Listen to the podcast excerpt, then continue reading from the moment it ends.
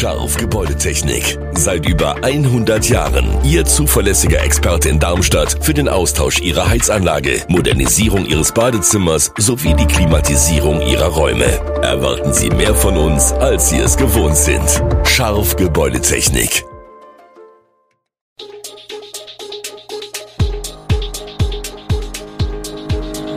Gude, unser morgendliches News Update. Das Wichtigste aus Südhessen für Sie im Überblick. Guten Morgen aus Darmstadt an diesem 30. Januar. Feuer in Papierfabrik in Darmstadt-Eberstadt.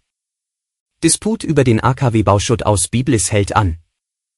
Südhessen Straßenbauunternehmen leiden unter dem Fachkräftemangel. Erneuter Überfall auf Postfiliale in Großumstadt. Das und mehr gibt es heute für Sie im Podcast. Die Geruchsbelästigung ist massiv, vom Himmel regnet nur noch Asche. Ein massiver Brand auf einem Papierfabrikgelände hat am Sonntagabend zu einem Großaufgebot von Feuerwehr und Polizei im Westen Eberstadts geführt. Verletzt wurde nach derzeitigem Kenntnisstand niemand. Um 19 Uhr wurde das Feuer in einer hinteren Großhalle auf dem Papierfabrikgelände in der Pfungstädter Straße gemeldet. Dort gelagerte Papierballen waren in Brand geraten. Die Halle hat laut Berufsfeuerwehr Darmstadt eine Größe von 100 mal 40 Metern. Das Gelände ist nur rund 100 Meter von der B3 in Richtung Auffahrt A5 entfernt. Die Rauschschwaden waren selbst aus mehreren hundert Metern Entfernung von der B3 aus in Richtung Süden zu sehen.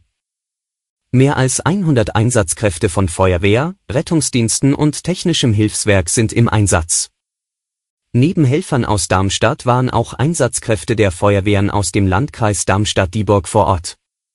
Warum es zu dem Feuer kam, ist derzeit noch nicht bekannt. Ein Mitarbeiter der Feuerwehr erklärte, dass wegen des brennenden Papiers nicht von einer Gefährdung für das Umfeld ausgegangen werden könne, Fenster und Türen sollten dennoch geschlossen gehalten werden. Gegen 21 Uhr hatte die Feuerwehr den Großbrand unter Kontrolle. Die Löscharbeiten werden sich aber voraussichtlich noch bis in den heutigen Montag hinziehen. Die Entsorgung des schwach radioaktiven Bauschutz aus dem Abbruch des Atomkraftwerks Biblis auf der Büttelborner Deponie bleibt weiter in der Diskussion. Was den Recherchen der Bürgerinitiative Büttelborn 21 geschuldet ist denn nachdem deren Aktivisten zunächst in Erfahrung gebracht hatten, dass RWE ehemaliger Biblis-Betreiber und nun für den Abriss des Atomkraftwerks verantwortlich in der Nähe von Köln ein eigenes und für derartige Zwecke geeignetes Areal besitzt, ist die Bürgerinitiative jüngst auch auf eine Deponie bei Lübbenratsvorwerk, Brandenburg, gestoßen, die ihre grundsätzliche Bereitschaft signalisiert hatte, die rund 3200 Tonnen freigemessene mineralische Abfälle aus Hessen anzunehmen aus für die Bürgerinitiative nicht ersichtlichen Gründen sei das Angebot aus Brandenburg jedoch nicht weiterverfolgt worden, weshalb ihr Frontmann Hanus der Meinung ist, die vom RP vorgenommene Prüfung von Alternativen ist unvollständig und damit fehlerhaft. Das sieht die kritisierte Behörde indes anders. Nach Gesprächen auf Ebene der obersten Abfallbehörden bestand bereits im Dezember 2020 keine Aussicht auf Einvernehmen zur Entsorgung von freigemessenem Bauschutt aus dem AKW Biblis in Brandenburg. Straßenbauunternehmen leiden unter dem Fachkräftemangel. In der jüngeren Vergangenheit sei es schon oft vorgekommen, dass Unternehmen Aufträge ablehnen mussten, weil keine Kapazitäten mehr vorhanden waren, erklärt Boris Rudolf von der Rudolf Straßenbau GmbH in Altheim. Rudolf hat wie Markus Aumann von der Aumann GmbH aus Babenhausen Zeitverträge mit Kommunen oder der Straßenbaubehörde Hessen Mobil. Das bedeutet, dass über ein oder zwei Jahre eine bestimmte Quadratmeteranzahl an Straßenreparaturen festgelegt wird, für die das Unternehmen zu sorgen hat. So werden etwa Schlaglöcher repariert. Solche Reparaturen sollen eigentlich direkt erledigt werden, jedoch fehle es oft an Kapazitäten, sagt Rudolf.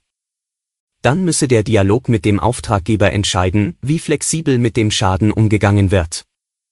Das hat bislang auch immer funktioniert, sagt Jochen Vogel, Sprecher von Hessen Mobil. Vogel räumt allerdings auch ein, dass es schon zu Verzögerungen gekommen sei. Dann gelte es, flexibel zu sein. Boris Rudolf und Markus Aumann betrachten den Fachkräftemangel mit Sorge, die Mitarbeiter müssen mehr arbeiten und den Mangel kompensieren. Das gehe auf die Gesundheit. Hinzu komme, dass auch der Kunde mal länger warten müsse. Und das könne Vertragsstrafen nach sich ziehen. Am Samstag um 7 Uhr und 25 Minuten ist die Postfiliale in der Habitzheimer Straße in Großumstadt überfallen worden. Der bisher noch unbekannte Täter passte nach Polizeiangaben eine Mitarbeiterin ab, welche gerade im Begriff war, die Filiale aufzuschließen. Er bedrohte sie mit einem Messer und zwang die 55-jährige Angestellte dazu, den Tresor zu öffnen. Anschließend entnahm der Täter mehrere tausend Euro und verstaute diese in eine mitgeführte helle Stofftasche. Anschließend flüchtete er zu Fuß in unbekannte Richtung. Der Täter wird von der Polizei als etwa 1,85 Meter groß beschrieben und von kräftiger Statur. Er sprach Deutsch mit Akzent und trug bei Tatausführung eine schwarze Sturmhaube, eine schwarze Jogginghose, eine schwarze Jacke, schwarze Turnschuhe und schwarze Handschuhe. Dieselbe Filiale, ein Shop in einem Zeitschriftenladen, der auch Tabak und Lotto anbietet, war bereits im November 2020 überfallen worden. Damals ging der Täter genauso vor, wartete aber bis zum Ladenschluss. Damals wurden zwei Angestellte mit einer Schusswaffe bedroht, der Täter trug eine Skimaske und eine rote Kapuzenjacke, sprach ebenfalls Deutsch mit Akzent. Klimaneutrales Knäckebrot, klimaneutrale Kaffeebecher oder das klimaneutral verschickte Paket, zahlreiche Organisationen und Unternehmen scheinen bereits weiter zu sein als die gesamte Weltgemeinschaft. Sie streben demnächst Klimaneutralität in ihren Produkten und Dienstleistungen an oder haben sie laut eigenen Angaben bereits erreicht. Aber kann man den Werbeversprechen trauen? Zunächst einmal bedeutet klimaneutral bei einem Produkt oder einer Dienstleistung, dass dadurch die Menge an klimaschädlichen Gasen in der Atmosphäre nicht erhöht wird. Laut Definition, die das Europäische Parlament erarbeitet hat, bedeutet Klimaneutralität ein Gleichgewicht zwischen Kohlenstoffemissionen und der Aufnahme von Kohlenstoff aus der Atmosphäre in sogenannten Kohlenstoffsenken. Das Problem, noch gibt es neben den natürlichen keine künstlichen Kohlenstoffsenken, die Kohlenstoff in dem Maße aus der Atmosphäre entfernen können, wie es zur Bekämpfung der globalen Erwärmung erforderlich wäre. Der präzise Begriff für das, was als klimaneutral bezeichnet wird, ist treibhausgasneutral.